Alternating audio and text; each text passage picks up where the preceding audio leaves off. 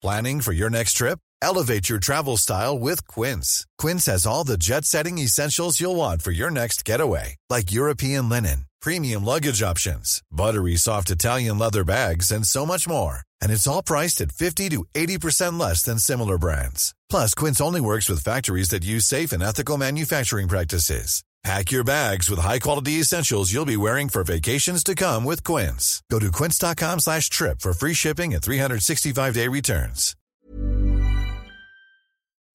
Esto es República H, la información más importante de lo que pasa en el interior de la República, con el punto de vista objetivo, claro y dinámico de Blanca Becerril.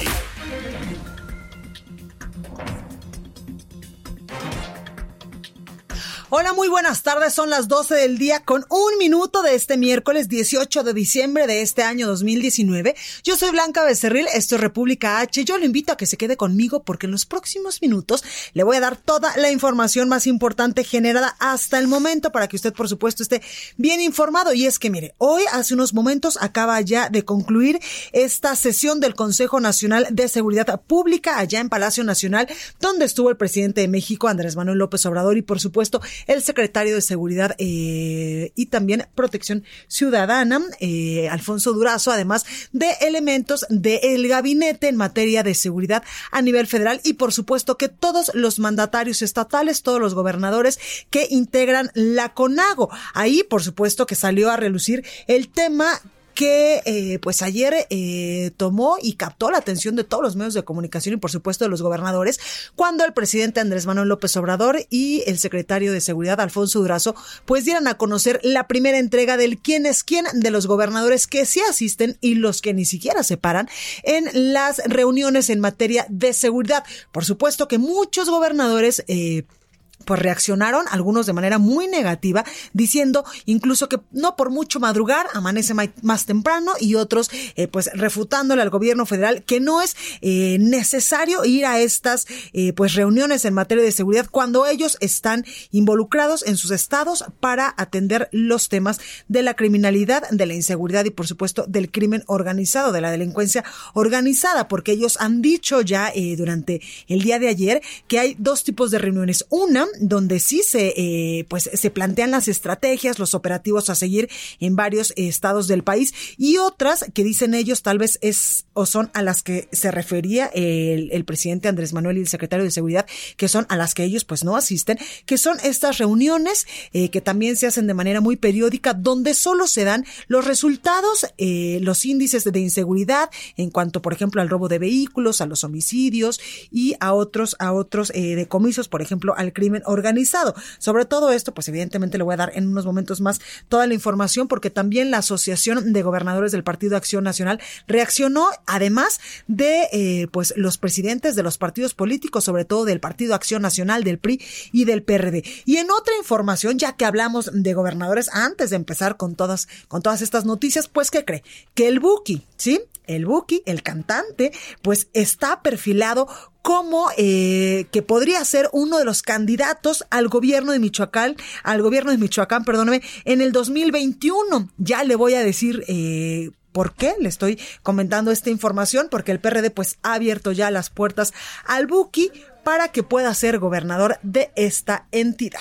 Bueno, sin más, comenzamos y Recuerde que nos puede seguir en nuestras redes sociales. Estamos en Twitter, arroba el heraldo-mx. Mi Twitter personal es arroba blanca becerril. También en Instagram, en Facebook y en YouTube completamente en vivo y en www.elheraldodemexico.com.mx. Ahí hay una pestañita de color azul, del color de esta casa editorial. Le pone usted play, nos puede escuchar y también ver totalmente en vivo a través de streaming. Aquí en la Ciudad de México nos escuchamos por el 98.5 de FM en Guadalajara, Jalisco por el 100.3, en San Luis Potosí 93.1, en Tampico, Tamaulipas 92.5, en Reynosa 103.3, en Villahermosa, Tabasco, donde ya cumplimos dos meses por el 106.3 de FM y en Acapulco, Guerrero por el 92.1 de FM. Ahora sí, sin más, vamos a un resumen de noticias y comenzamos. En resumen. En estos momentos, la Cámara de Representantes de los Estados Unidos realiza el debate sobre las reglas del juicio político en contra del presidente Donald Trump por los delitos de abuso de poder y obstrucción al actuar del Congreso. Este martes el Comité de Medios y Arbitrio de la Cámara de, de, la Cámara Baja de la Unión Americana aprobó la iniciativa de ley de implementación del TEMEC con apoyo de demócratas y republicanos, por lo que este jueves podría ser votado en el Pleno. Un juez federal de Texas determinó que el exsecretario de Seguridad Pública, Genaro García Luna, acusado de aceptar sobornos del cártel de Sinaloa, permanezca detenido sin fianza y que sea juzgado en una corte de Nueva York. En su conferencia de prensa de esta mañana, el presidente de México, Andrés Manuel López Obrador, insistió en que su administración no va a promover una investigación en contra del expresidente Felipe Calderón Hinojosa por el caso de Genaro García Luna. Escuche. Nosotros vamos a cooperar en todo lo que podamos, pero no se va a abrir una investigación porque se pensaría que lo hacemos con propósitos políticos. Nosotros eh, queremos que haya legalidad y vamos a estar pendientes del proceso en lo que corresponda a México, eh, la Fiscalía, que es la eh, institución que tiene facultades y autonomía, va a ayudar, va a cooperar y si ellos deciden abrir un proceso, pues es una decisión de esta instancia autónoma. La Asociación de Gobernadores de Acción Nacional exigió al gobierno federal no descalificar a los mandatarios estatales por no acudir a las reuniones de coordinación en materia de seguridad. Posteriormente, integrantes de la conferencia Nacional de Gobernadores acudieron a Palacio Nacional para participar en la sesión ordinaria del Consejo Nacional de Seguridad Pública encabezada por el presidente Andrés Manuel López Obrador. Y en este caso, el de garantizar la paz, la tranquilidad. Estamos eh, doblemente obligados a trabajar de manera conjunta. Yo sí eh, creo que eh, es importante, independientemente de si se firma o no se firma, si se suscribe o no un documento, creo que sí debemos de hacer el compromiso todos de trabajar juntos. La nota del día.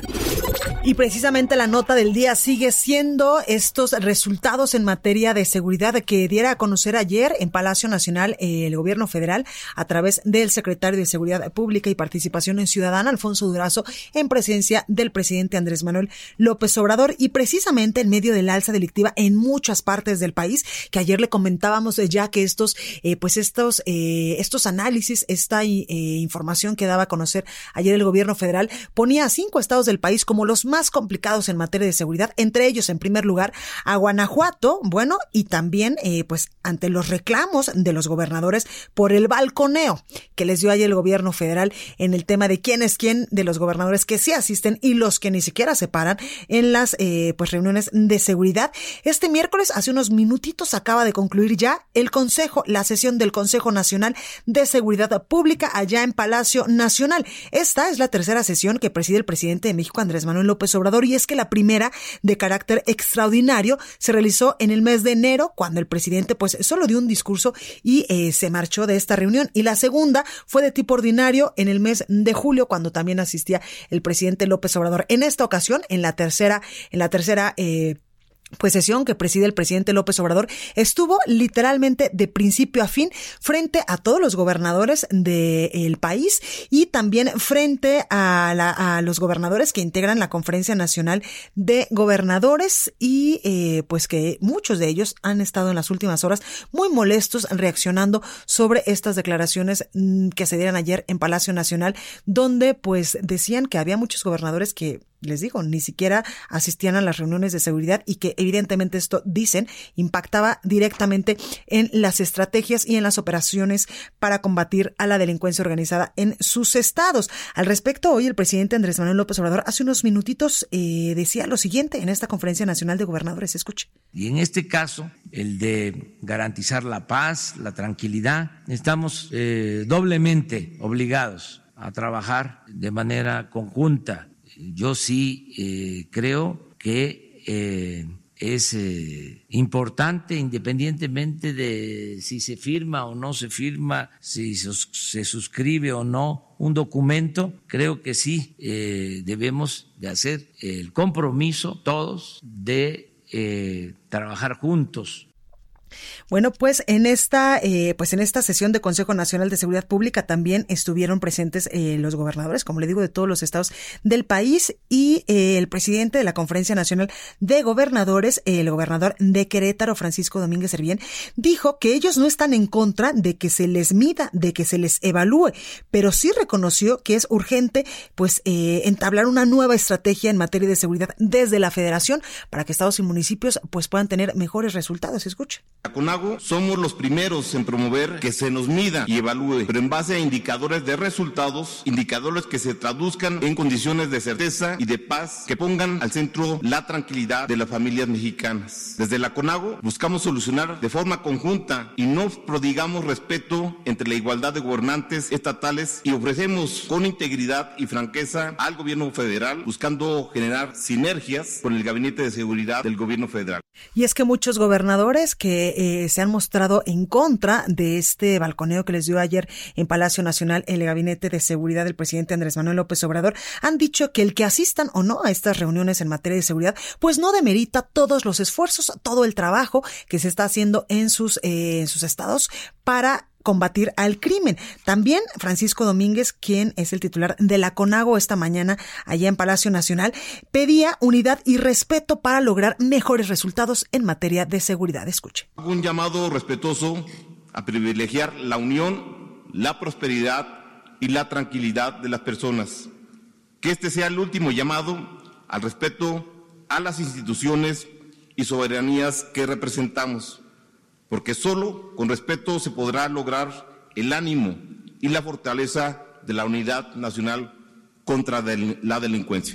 Y en esta misma reunión habló, por supuesto, el secretario de Seguridad y Participación Ciudadana, Alfonso Durazo, quien él expresaba en esta reunión de Consejo de Seguridad eh, a todos los, eh, gobernadores del país su disposición de colaborar y también construir consensos para regresar la paz y la tranquilidad a todos los mexicanos. Propósito de esta reunión es que Federación, Estados y municipios construyamos consensos sobre las políticas necesarias para garantizar un servicio de seguridad pública eficaz. Sin un esquema de colaboración estrecha entre los tres órdenes de gobierno, no hay estrategia de seguridad pública que pueda obtener resultados tangibles y perdurables. Y es que varios gobernadores eh, del país, exactamente nueve gobernadores panistas, reclamaron anoche al presidente Andrés Manuel López Obrador una estrategia de seguridad en lugar de polarizar y descalificar a los mandatarios. En un comunicado eh, emitido a través de sus redes sociales, la Asociación de Gobernadores de Acción Nacional decía a la letra, es inadmisible que el tema que es que más lastima y preocupa a las familias mexicanas, la inseguridad, de nueva cuenta se politice y apenas a un año de ejercicio del gobierno se abandone el propósito de hacer el reto de la seguridad pública una zona de neutralidad política. Pretenden transferir a los estados de la República la responsabilidad del fracaso del gobierno federal. Afirmaban también que el tema de la seguridad no está relacionado con horarios de reuniones, sino con políticas públicas que deben derivar de una estrategia. Cuando no existe estrategia del gobierno de la República, decían la Asociación de Gobernadores de Acción Nacional, para combatir los delitos de competencia federal, las políticas son huecas y los resultados son nulos. No por mucho madrugar, amanece más temprano si no se obtienen mejores resultados. También decía esta Asociación de Gobernadores del PAN que la mayoría de las víctimas que se reportan en las entidades federativas son de delitos federales no del fuero común, como por ejemplo el crimen organizado, el narcotráfico, el huachicol, el tráfico de armas, tráfico de personas y contrabando. Subrayamos, la ola de violencia proviene de una disputa de grupos criminales que cometen delitos federales. ¿Quién tiene la facultad, responsabilidad, recursos económicos, tecnológicos y equipos de inteligencia para frenarlos es la federación, no los estados del país, reprocha la Asociación de Gobernadores del Partido Acción Nacional. Por ello es que dicen y exigen al gobierno federal pues una estrategia en materia de seguridad y que no polarice ni tampoco politice el tema de la seguridad porque ellos, ellos han dicho que los mayores delitos que se están cometiendo en, los, en las entidades federativas son del orden federal, no del orden común. Y sobre esto el presidente Andrés Manuel López Obrador hablaba en esta conferencia matutina hoy allá en Palacio Nacional y aseguraba que los datos que reveló ayer sobre la falta de asistencia de algunos gobernadores a estas reuniones de seguridad fue para transparentar información sin ánimo de perjudicar a nadie. Escuche. Bueno, no tenemos el inserto del presidente Andrés Manuel López Obrador, pero decía, los gobiernos son autónomos, son soberanos, los estados, nada más es transparentar la información, no ocultar nada, es quién es quién o cómo estamos, decir la verdad sin ánimo de perjudicar a nadie, sino que, pues, quienes mandan, que son los ciudadanos, sepan que hay transparencia, decía el presidente López Obrador. También aseguraba que la información tampoco fue dada a conocer con el afán de politizar, como lo dice esta carta de la Asociación de Gobernadores del Partido Acción Nacional, ya que mencionaron también a gobernadores de estados con bajo índice delictivo. Y es que ayer el presidente se negó, eh, el presidente se negó a criticar a los mandatarios faltistas, pero reconoció que no es recomendable que se ausenten a estas reuniones. Esto es lo que se viene haciendo, dice el presidente López Obrador, y pidiéndole a las autoridades locales que se apliquen también. Muchos lo hacen, otros delegan. Eso no es recomendable, dice López Obrador. Este es el problema que más preocupa a la gente y por eso debe de tener la atención más que otros y hay veces que no se atiende de manera directa, dice el presidente López Obrador a estos gobernadores que han criticado esta, eh, pues este programa de quién es quién de los gobernadores que sí asisten y los que no a estas, a estas reuniones de seguridad. Y uno de los gobernadores que ayer tomó notoriedad porque es uno de los estados que tienen los mayores índices de inseguridad es Guanajuato y el gobernador Diego Sinué, hora después de que, horas después de que el secretario de Seguridad y Protección Ciudadana, Alfonso Durazo, lo listó entre los tres gobernadores que menos acuden a reuniones de seguridad. Este dijo que seguirá sin hacerlo. Le dijo a medios locales ayer en una entrevista eh, muy pequeña allá en Guanajuato, dice, es falsa esa información porque aparece que yo he ido tres veces. No, pues no he ido ni una sola. Falso los datos, no he estado ni tampoco iré. Ya se lo he dicho públicamente y se lo vuelvo a repetir porque ahí no se toman las decisiones. A nivel nacional, desde que llegó el gobierno de Andrés Manuel López Obrador, existen dos tipos de reuniones, dice el gobernador Diego Sinué, son con los titulares de los grupos de inteligencia, una de ellas con el Ejército, la Marina y la Guardia Nacional, pero las otras, en, en estas otras, pues solo son reuniones donde se revisan los reportes de delitos. Escuche usted cómo decía, cómo lo decía el gobernador Diego Sinué al responderle a esta, a esta investigación, a esta información que dio a conocer ayer el gobierno federal. Aparecen cinco veces que ido, Tres, Tres, no, pues no he ido ni una. Entonces nos falsos los datos. No he estado ni de esas reuniones, ya se lo había dicho públicamente y se lo voy a repetir. Bueno, esa es parte de las eh, reacciones que ha provocado la información que se diera ayer en Palacio Nacional. Y otro que también reaccionó fue el gobernador de Nuevo León, Jaime Rodríguez Calderón, el Bronco. Pues él afirmó que no asiste a las reuniones del Gabinete de Seguridad porque tiene que hacer otra chamba. Decía literalmente, tengo que hacer otra chamba, pero no descuidamos, por supuesto, el tema de seguridad. Rodríguez eh, eh, Jaime Rodríguez Calderón ocupa el lugar número 27 entre los 32 titulares del Ejecutivo en los estados en asistencia a esas reuniones, al presentarse solo a 8 de las 256 reuniones realizadas. Asimismo, el gobernador restó importancia a estas reuniones, puesto que él dijo que pese a que el presidente Andrés Manuel López Obrador asiste a ellas, la delincuencia sigue aumentando en el país. Decía el gobernador Jaime Rodríguez Calderón, el presidente acude todos los días y la delincuencia sigue creciendo en el país. Nuevo León es el estado, reconoció el propio presidente, que mejor, en el que mejor funciona la mesa de seguridad y es porque la mesa de seguridad la dirige precisamente el Gabinete de Seguridad del Estado. Todos los días el secretario general de gobierno me entera y me entrega un parte y yo les doy instrucciones para el día siguiente sin la necesidad, dice el Bronco, de asistir siempre a estas reuniones en materia de seguridad. Y otro eh, gobernador panista que también, por supuesto, reaccionó fue Javier Corral, el gobernador de Chihuahua quien consideró que las reuniones del Gabinete de Seguridad no funcionan porque pese a su realización a tempranas horas, los índices delictivos, siguen aumentando en todo el país. Dijo el gobernador Corral, yo pienso que es indebido, es un error estar haciendo esas mediciones y además hay que decir otra cosa. No porque no tengamos, eh, no porque no tengamos a las seis de la mañana la reunión de seguridad, va que esto quiere decir que las los índices delictivos van a bajar, dice el gobernador Corral muy a su estilo. No por mucho madrugar, amanece más temprano. Si eso hubiera tenido resultados, si eso hubiera sido correcto, pues los resultados en el país serían otros, pero no. Parece que entre más madrugan, más mal nos va a todo el país. Él también estuvo en una eh, reunión donde eh, evidentemente pues medios locales lo cuestionaron y le preguntaron también por qué ha estado, eh, por qué no ha estado asistiendo a estas reuniones que ayer el presidente López Obrador y el secretario de Seguridad mencionaba y el gobernador eh, de Chihuahua decía, no, si lo que pasa es que nosotros tenemos también pues nuestro propio calendario y reuniones. Yo creo que ahí hay más desinformación. Somos de los estados del país que más reuniones en materia de seguridad tiene, pero no creo que sea la manera como mide el gobierno federal los esfuerzos. Dice, no por mucho madrugar, amanece más temprano. Y otro gobernador, ahora un gobernador priista, el gobernador de Zacatecas, también eh, pide al gobierno federal aclarar pues a qué tipo de reuniones se refiere, a qué tipo de reuniones es en donde los gobernadores están faltando y es que eh, luego de la exhibición de los gobernadores incumplidos en reuniones de seguridad, el mandatario de Zacatecas, Alejandro Tello, el priista Alejandro Tello, pedirá al presidente Andrés Manuel López Obrador que aclare qué tipo de reuniones, a qué tipo de reuniones se refería.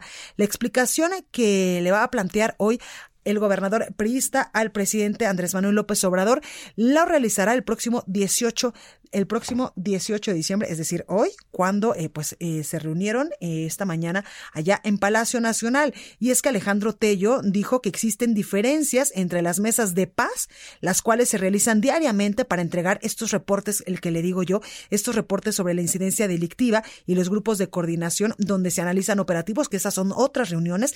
Y en esta, en estos grupos de coordinación, pues ahí se da información delicada de inteligencia policíaca con el ejército y la Guardia Nacional. Es por ello que muchos gobernadores, pues eh, en estas últimas horas, han dicho que el presidente quiere que les aclare, pues a qué tipo de reuniones se refiere, porque hay una donde les dan este parte, como el parte médico, más o menos así, el parte de cómo estamos en materia de inseguridad en el país, de cuántos delitos se están cometiendo al día, de cuántos homicidios, cuántos robos, eh, no sé, de vehículos y también autotransporte, por ejemplo, y hay otra mesa que es un grupo de coordinación donde se da eh, pues información más delicada, información eh, de inteligencia y donde ahí sí es donde se delinean estrategias y operativos en materia de seguridad. A esas, a estas segundas que le menciono, es donde dicen los gobernadores que a estas pues ellos no han faltado y que las otras pues eh, son no menos importantes, pero que ahí pueden delegar la responsabilidad a sus secretarios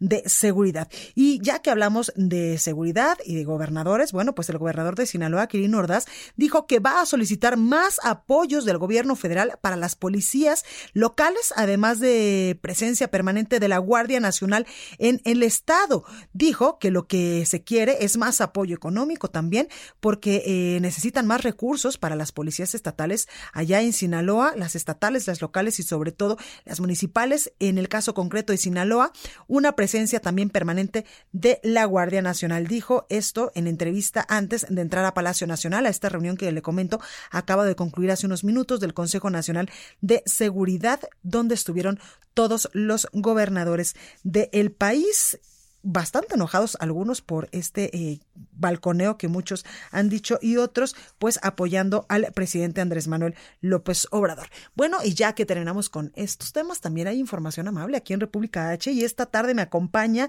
Laia, Laila Hernández, Laia, ¿verdad? Laia. Laia Hernández, que nos trae información importante ya que si usted no ha comprado los regalos de Navidad, pues esta es una muy buena opción. ¿Cómo estás? Así que es, muy bien, muchas gracias. Bueno, todos sabemos que con los años la piel pierde elasticidad, colágeno e hidratación y por ello se forman las famosas arrugas y líneas de expresión. Y desafortunadamente la medicina estética está dirigiendo, se está dirigiendo hacia inyecciones y procedimientos que causan muchísimo dolor. Entonces, si usted está angustiada por esas arrugas y líneas de expresión en su rostro y le gusta verse bien y probar nuevos tratamientos estéticos sin recurrir a métodos dolorosos, les tengo una muy buena noticia. Baby Botox, la fiebre en Europa, llegó a México y Novirsa, siempre a la vanguardia vanguardia trajo la nueva manera de hacer cosmetología en el mundo, convirtiendo su tratamiento facial tradicional en un tratamiento inteligente. La biotecnología aplicada a la cosmiatría. La biotecnología son microorganismos que transportan la sustancia de baby botox hacia las capas más profundas de la piel de manera directa e inmediata, eliminando y previniendo las arrugas y esos surcos en la piel que nos dejan el implacable paso del tiempo.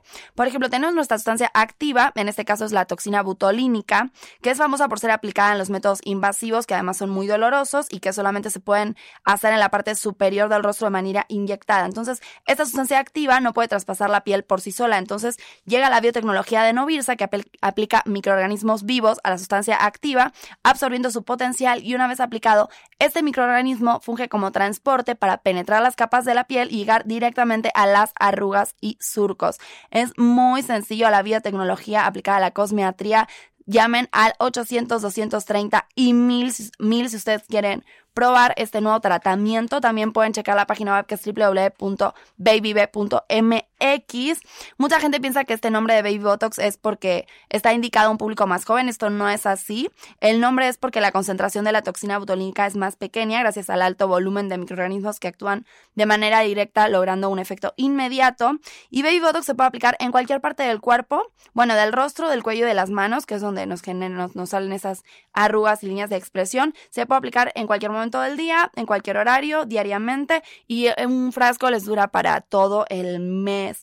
Así que bueno, yo les invito a que sustituyan estos métodos tradicionales y antiguos como son las inyecciones, que además son invasivas y olorosos, y que opten por la medicina inteligente que tiene resultados científicamente comprobados y sin contraindicaciones médicas. Si tienen alguna duda, les repito de vuelta a la página www.babyb .mx y bueno, tenemos un precio de lanzamiento, si marcan al 800 230 mil, un super precio de lanzamiento para que lo prueben, para que se pongan muy guapas en estas fiestas y muy guapos, para que regalen este, este tratamiento también para que todos sus familiares estén hermosos.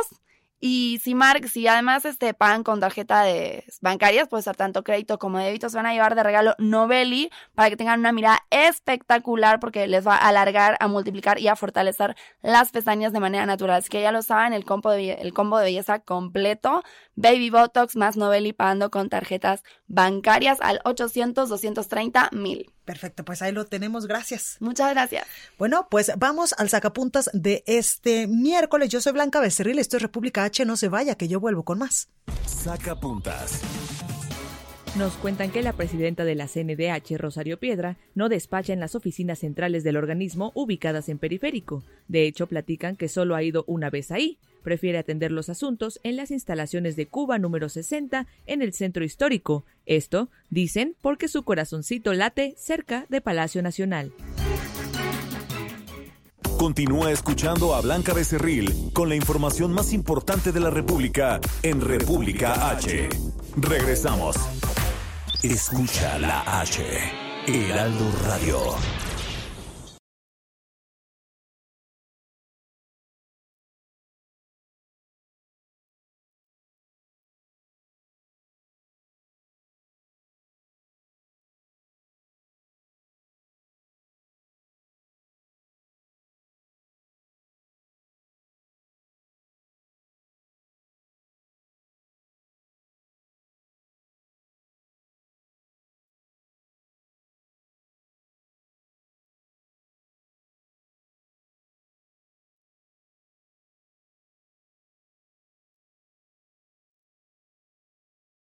Estamos de regreso con la información más importante de la República en República H, con Blanca Becerril, transmitiendo en Heraldo Radio. En resumen. El Departamento de Estado de la Unión Americana pidió a sus ciudadanos no viajar a Colima, Guerrero, Michoacán, Sinaloa y Tamaulipas por los altos niveles de criminalidad.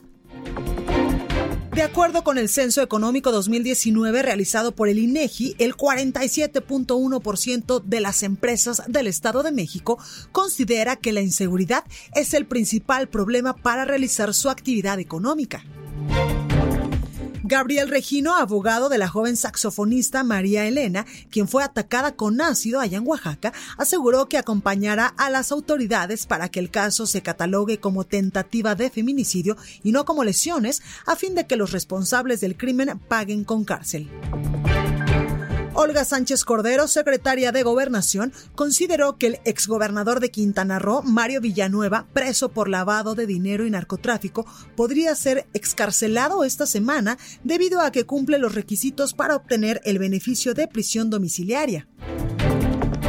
El gobernador de Jalisco, Enrique Alfaro, expresó su rechazo al proyecto de la planta termoeléctrica en Juanacatán, Juanacatlán, aseguró que la entidad va a apostar por fuentes limpias. Escuche. Queremos el día de hoy dejar perfectamente claro y fijar una postura en el sentido de que el gobierno de Jalisco y el gobierno de Juanacatlán eh, no vamos a permitir el proyecto de la termoeléctrica en este municipio, que vamos a hacer un llamado a la inversión privada para que se entienda que en Jalisco vamos a resolver nuestros problemas de abasto de energía apostando a energías limpias y que no vamos a seguir comprometiendo el futuro de las nuevas generaciones.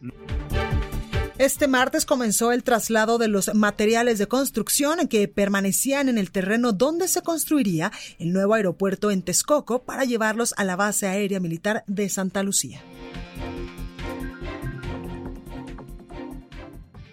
Recorrido por el país. Bueno, vamos hasta Guadalajara, Jalisco, porque lamentablemente esta madrugada se registró un accidente en la maxipista de Zapotlanejo, allá en Jalisco. Mayeli Mariscal nos tiene toda la información. Mayeli, ¿cómo estás? Hola, ¿qué tal Blanca? Buenas tardes, buenas tardes también a todos los radioescuchos. Así es, al menos ocho personas fallecieron y más de doce lesionadas, eh, resultaron lesionadas luego del accidente ocurrido la madrugada de este miércoles en el kilómetro 12 de la maxipista Zapotlanejo.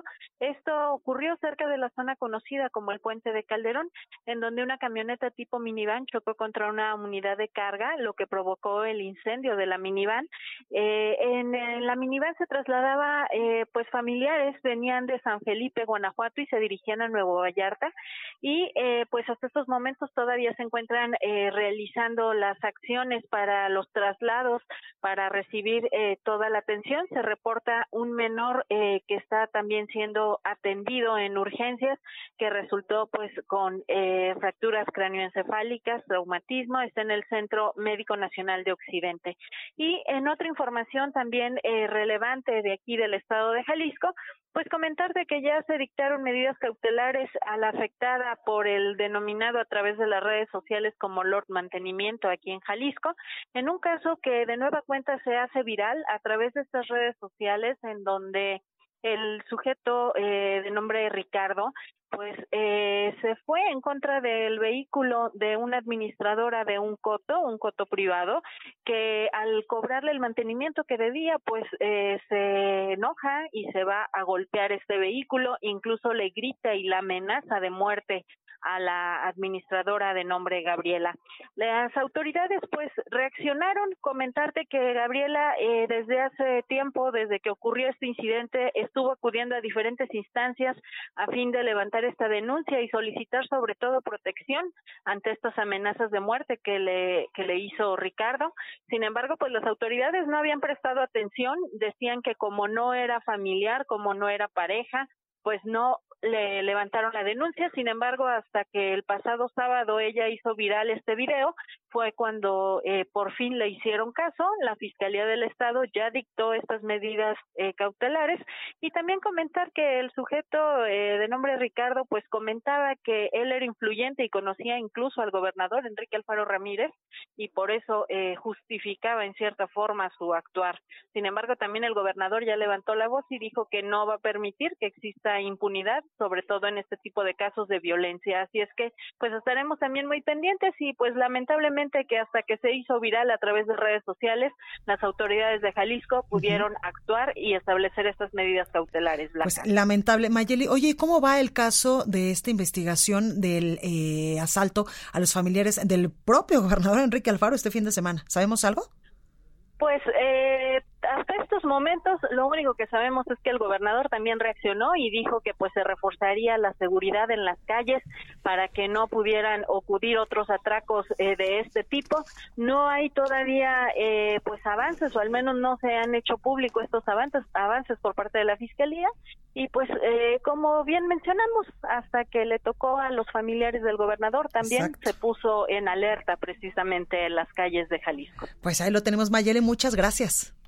Hasta luego, Blanca, buen día. Hasta luego.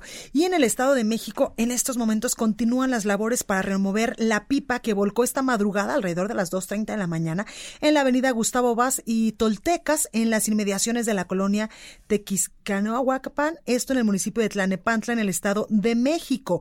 En total, seis grúas de distintos tipos han llegado a la zona para tratar de poner sobre sus ejes la pesada unidad que se accidentó aproximadamente a las 2.30 horas de este miércoles. La pipa, algo importante resaltar es que no es una pipa cualquiera. La pipa transportaba más de 30 mil litros de sulfato de aluminio. Por ello, también ha arribado una bomba para intentar hacer el traslado del producto químico a otra pipa que se encuentra ya estacionada a unos metros. Han pasado más de, pues, de varias horas ya, más de 10 horas de estas maniobras y de la coordinación entre bomberos y elementos de protección civil que operan en la zona para remover esta unidad. Incluso alrededor de las 10 de la mañana de este miércoles, pues se activó el plan NN3E para eh, pues hacer, hacer eh, las labores de eh, mantenimiento en esta zona donde se volcó esta pipa. Se prevé que las obras concluyan cerca del mediodía, en tanto la Policía Estatal recomienda a las personas evitar la zona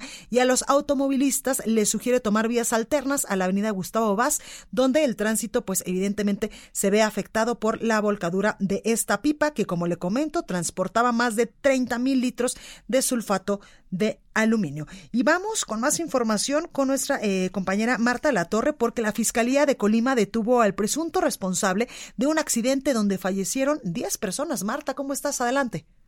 Hola, ¿qué tal? Efectivamente, pues se trata de un accidente que ocurrió hace un año, ocho meses, en el 2018, un accidente que conmocionó a Colima y es que estas diez personas que fallecieron, pues todos eran integrantes de una familia, cinco de ellas eran menores de edad, iban papá, mamá, hijos, tíos, eh, eh, primos en este eh, recorrido al que, bueno, pues habían acudido, acudido a la playa en un domingo familiar y terminó en tragedia.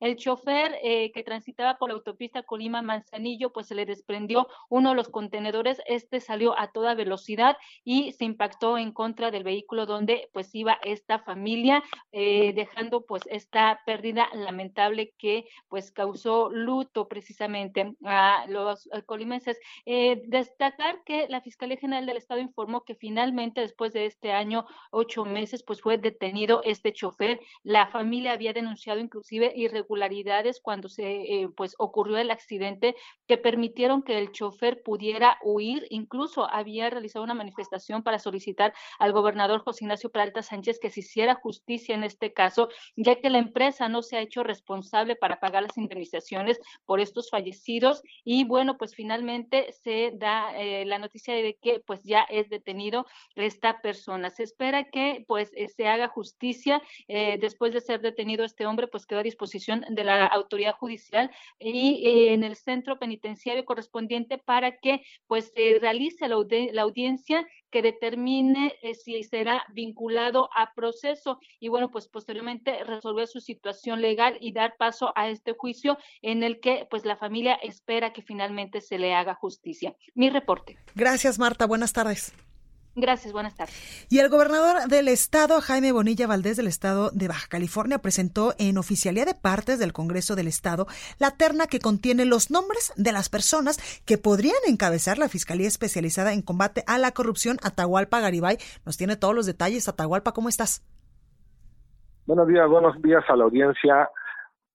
Efectivamente, el gobernador de Baja California, Jaime Bonilla Valdés, envió al Congreso del Estado la terna para que eh, sean eh, analizados los perfiles de los posibles eh, titulares de la Fiscalía Anticorrupción que se encuentra acéfala como parte de la creación de la Fiscalía General del Estado y los órganos secundarios se debe elegir a un fiscal anticorrupción en la entidad Bonilla Valdés envió el documento con la información y los requisitos de los abogados Olga Ojeda Mayoral, Enrique Sánchez y el abogado tijuanense Humberto Valdés Ramos. Este último es considerado entre eh, eh, los colegios de abogados de Tijuana y eh, los litigantes como la persona Bueno, perdimos la comunicación con nuestro compañero Atahualpa Garibay, quien nos estaba diciendo lo último que hay en Baja California en el tema de eh, esta Fiscalía especializada en combate a la corrupción. Y tenemos en la línea telefónica, y me da mucho gusto saludar a Héctor Astudillo, él es gobernador de Guerrero. Gobernador, buenas tardes, ¿cómo está? Muy buenas tardes, me da mucho gusto. Gracias. Gracias, gobernador, por esta comunicación. Pues, eh, ¿qué opinión le merece estos datos que daba ayer a conocer el presidente Andrés Manuel López Obrador y el secretario de Seguridad y Participación Ciudadana sobre eh, los resultados de esta primera entrega del quién es quién de los gobernadores que asisten y los que no asisten a las mesas de seguridad? Bueno, pues por supuesto que generó pues mucha inquietud y una notable inconformidad eh, que está manifiesta por los eh, desplegados, expresiones, comentarios. Yo lo que creo es que es un tema, el de seguridad, que no da para, para la confrontación ni para la politización del tema, ¿no? Es tan delicado el, el asunto que obliga a concentrarse permanentemente, siendo este, junto con el tema económico, los dos temas que a los mexicanos nos interesan, nos preocupan más. Entonces, yo creo que esto que ha sucedido en estos en estas últimas horas o en estos dos últimos días, pues debe de servir como una orientación para todos, pues para que cada quien haga lo que tenga que hacer, ¿no? En mi caso, hace un momento me preguntaban que si me había, qué opinaba de la, pues de la balconeada, y bueno, pues al principio a mí no me balconearon, ¿por qué tratar de asistir a, siempre que me ha sido posible a las reuniones. Es más, yo todavía ayer en, la reunión que hubo allá en el estado, específicamente en Chilpancingo, les decía, oiga, pues como que no registraron todas mis asistencias, ¿no? Porque además cuando yo no voy va el secretario general de gobierno y eso da la asistencia del gobierno del estado, o el gobernador, o el secretario general de gobierno. Yo lo que creo es que el tema es tan delicado que no da ni para el pleito. Así de sencillo. Claro. Gobernador, eh, hay varios eh, ejecutivos estatales que han dicho que incluso hay dos mesas. Una donde se da un parte de todas las incidencias delictivas, de cuántos homicidios van, de eh, los decomisos y con información como más general de los estados. Y hay otra donde sí hay una mesa donde pues se delinean estrategias y operativos y que en esas pues a ellos no han faltado.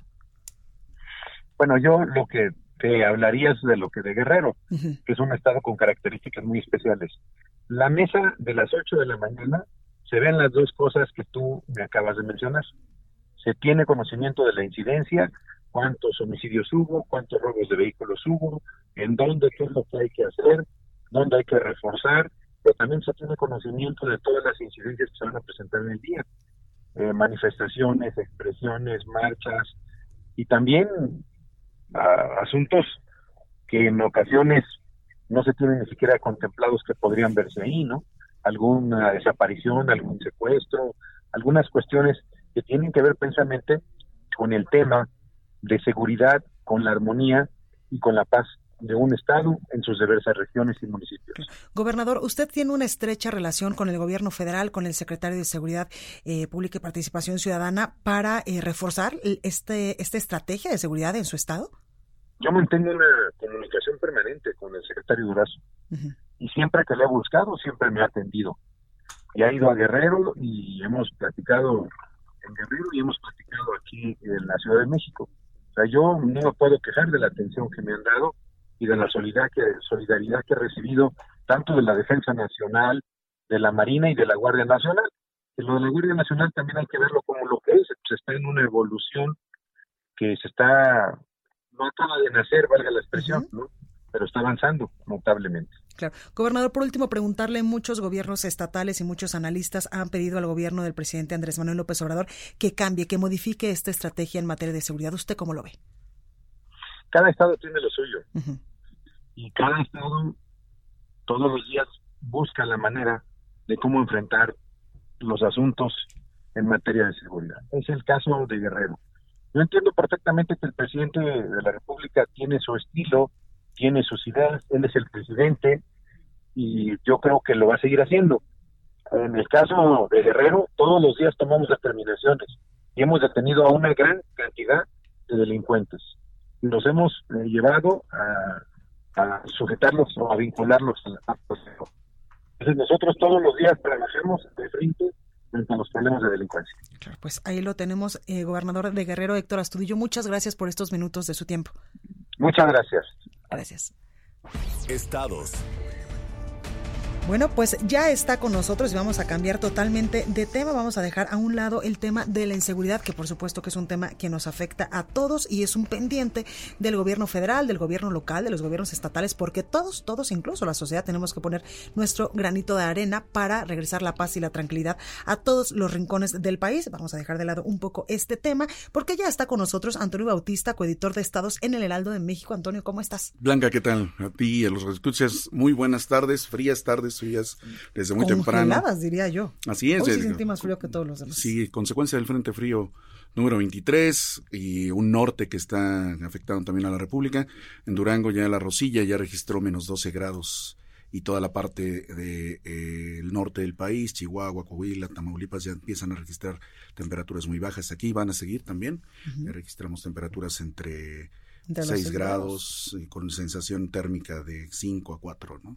de hecho, en la mañana que yo me levanté y vi hacia la ventana, dije, Dios mío, ¿sí será temprano? ¿Sí, estaré en, México? ¿No estaré en Londres? Estaba sumamente nublado y la neblina, que yo vivo en un edificio muy, muy alto, la neblina literal estaba afuera de mi ventana. Sí, así es, amanecimos con mucho frío y es parte ya de la temporada invernal. Estamos en una semana de, de, Navidad. exactamente, ya. La próxima, el próximo próximo miércoles ya es 25, ya es Navidad, y uno de los personajes, bueno, de los elementos primordiales, ya lo hemos comentado, son los arbolitos de Navidad. ¿Cómo vamos ahorita con los árboles? Recordemos que hay una parte que entra de esta de la venta de árboles entra al país y la Profepa se encarta se encarga de revisar en este en puertos, en aeropuertos, sobre todo en la zona fronteriza por donde ingresan los los árboles, principalmente en eh, eh, los estados de la frontera es por donde entran eh, los árboles, hay por lo menos nueve puntos de ingreso. Y bueno, pues esto ha ido creciendo. Desde 2005 se, se verifican los árboles que llegan para evitar riesgos sanitarios. En 2010 llegaron 972 mil árboles. Llegamos en 2014 a, a importar hasta un millón, más de un millón de árboles. Sin embargo, en 2018 bajó. Son 643 mil los que entraron el año pasado y se espera una cantidad similar para este. Siguen las verificaciones. Ya a principios de mes Cuatro mil árboles fueron regresados a sus lugares de origen por encontrarles plaga y evitar el riesgo sanitario de alguna, alguna eh, que, pueda, que, pueda, que pueda propagarse aquí en el país y afectar también a las zonas forestales. Principal punto de entrada donde detectaron árboles con plaga fue Baja California, 68%, ahí se detectaron, también en Sonora y en Nuevo León, en una menor cantidad, pero ya están detectados ahí. Y bueno, también el mercado interno, la CONAFOR, pues impulsa también eh, eh, vamos, el cultivo de árboles aquí en el país. Hay 275 plantadores en dos entidades y bueno, hay una producción también interna de más de 500 mil árboles para esta temporada. Y pues aquí ya hay una pequeña crisis porque nos están vendiendo mucho, los, los costos están muy altos, sí. llegan a alcanzar hasta los dos mil, tres mil pesos a veces uno de estos ejemplares. Y para tenerlo en la casa pues sí es, sí es un poco, un, gasto un poco fuerte y han estado bajando las ventas, es lo que estaban reportando los vendedores, pero incluso el, no solo aquí en México, también han estado resintiendo en Estados Unidos, que es donde muchos, ah, de donde se traen muchos árboles, Estados Unidos y Canadá, han resentido también una baja en la producción de los árboles, entonces tal vez muchos hogares no van a tener arbolitos de Navidad natural este año, pero eh, pues el riesgo sanitario se está vigilando, por lo menos cuatro mil los, los eh, fueron detectados y de esta manera la Profepa trata de que esta Navidad sea una Navidad no solo de paz, amor, sino también libre de algún riesgo para el país. Exactamente, y es que eh, no hay que dejar a la ligera este tema de la infestación que puede provocar un solo árbol de Navidad que llegue con una pues con un tipo de animalito, con alguna, plaga, alguna plaga, al territorio nacional. Sí, eh, lo que busca la Profepa es detectar precisamente esta, estas eh, circunstancias en los árboles que puedan representar una cuarentena. Exactamente. Entonces se, se, evita así que eh, nuestros bosques de por sí con problemas puedan tener alguna, alguna infestación no deseada. Totalmente, pues ahí lo tenemos. Oye, Antonio, yo te quiero preguntar, ¿a ti te gusta el buki? Marco Antonio Solís. Marco Antonio Solís, sí, algunas, algunas veces he llegado a caer en la tentación de cantar alguna de sus canciones. Bueno, creo que no sabemos todas. Bueno, yo hace, hace algunos meses fui a un concierto que dio, un concierto benéfico que dio en Jardines de México, allá en Morelos, y yo llegué, porque a mi mamá le fascina Marco Antonio Solís, porque es de ah. Michoacán, de donde es mi mamá. Entonces, siempre desde niña he estado en contacto con sus canciones desde que estaba en este grupo que se llamaba Los Bookies. Los Bookies, sí, los Bookies, sí, esa, esa primera etapa. Y de repente yo llegué al concierto y dije, seguro, nada más me voy a saber la de la novela, la última novela que fue un exitazo y así, o las que cantas cuando estás ya casi al final de la fiesta y mágicamente me sabía todas, como por ejemplo esta, que era muy famosa de Marco Antonio Solís, que era de una novela, ¿no?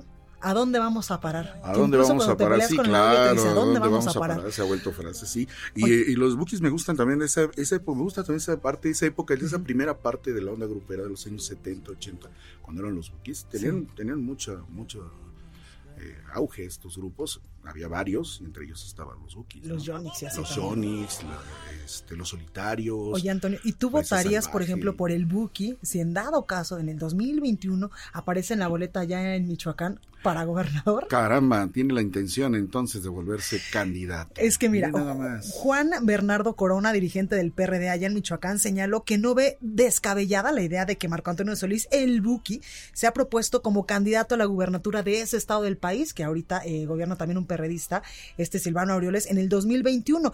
Y es que el partido eh, del Sol Azteca dio a conocer una encuesta donde estaban alcaldes, diputados, senadores, funcionarios estatales de otros partidos políticos y del propio PRD, y entre ellos también estaba el Buki, y casualmente, sorpresivamente, eh, pues en esta encuesta pone a la cabeza en primer lugar al Buki en las preferencias electorales para gobernar Michoacán en el, en el 2021. Pues sí, no sería tan descabellado que llegara. Recordemos que ya otros partidos exactamente lo, hicieron, ya con Cuauhtémoc Blanco, un, ídolo del fútbol, que es muy recordado por su, la participación que tuvo en varios equipos y tiene mucho, mucho, mucha presencia todavía en, el gusto de los aficionados al fútbol, ¿no? Y eso lo llevó a ser gobernador, bueno, primero presidente municipal de, este, de Cuernavaca y ahora gobernador. No sería nada descabellado. ¿eh? Además, el PRD anda urgido de cuadros fuertes. y tiene, para hacerle frente a Morena. Tiene difícil porque el gobierno de Silvano Aureoles ha tenido que enfrentar muchos problemas y no los ha sabido resolver muy bien. Y Michoacán es un bastión todavía del Sol Azteca. es prácticamente el último que les queda. El último que les queda. Imagínate a Marco Antonio Solís, que es de Ario, eh, allá en Michoacán, como gobernador. No sé si lo haría bien o si lo haría mal. Evidentemente nuestro equipo de República H lo está buscando para saber su opinión, a ver si, sí le, quiere entrar. Sí, claro. Si le, gustaría ser...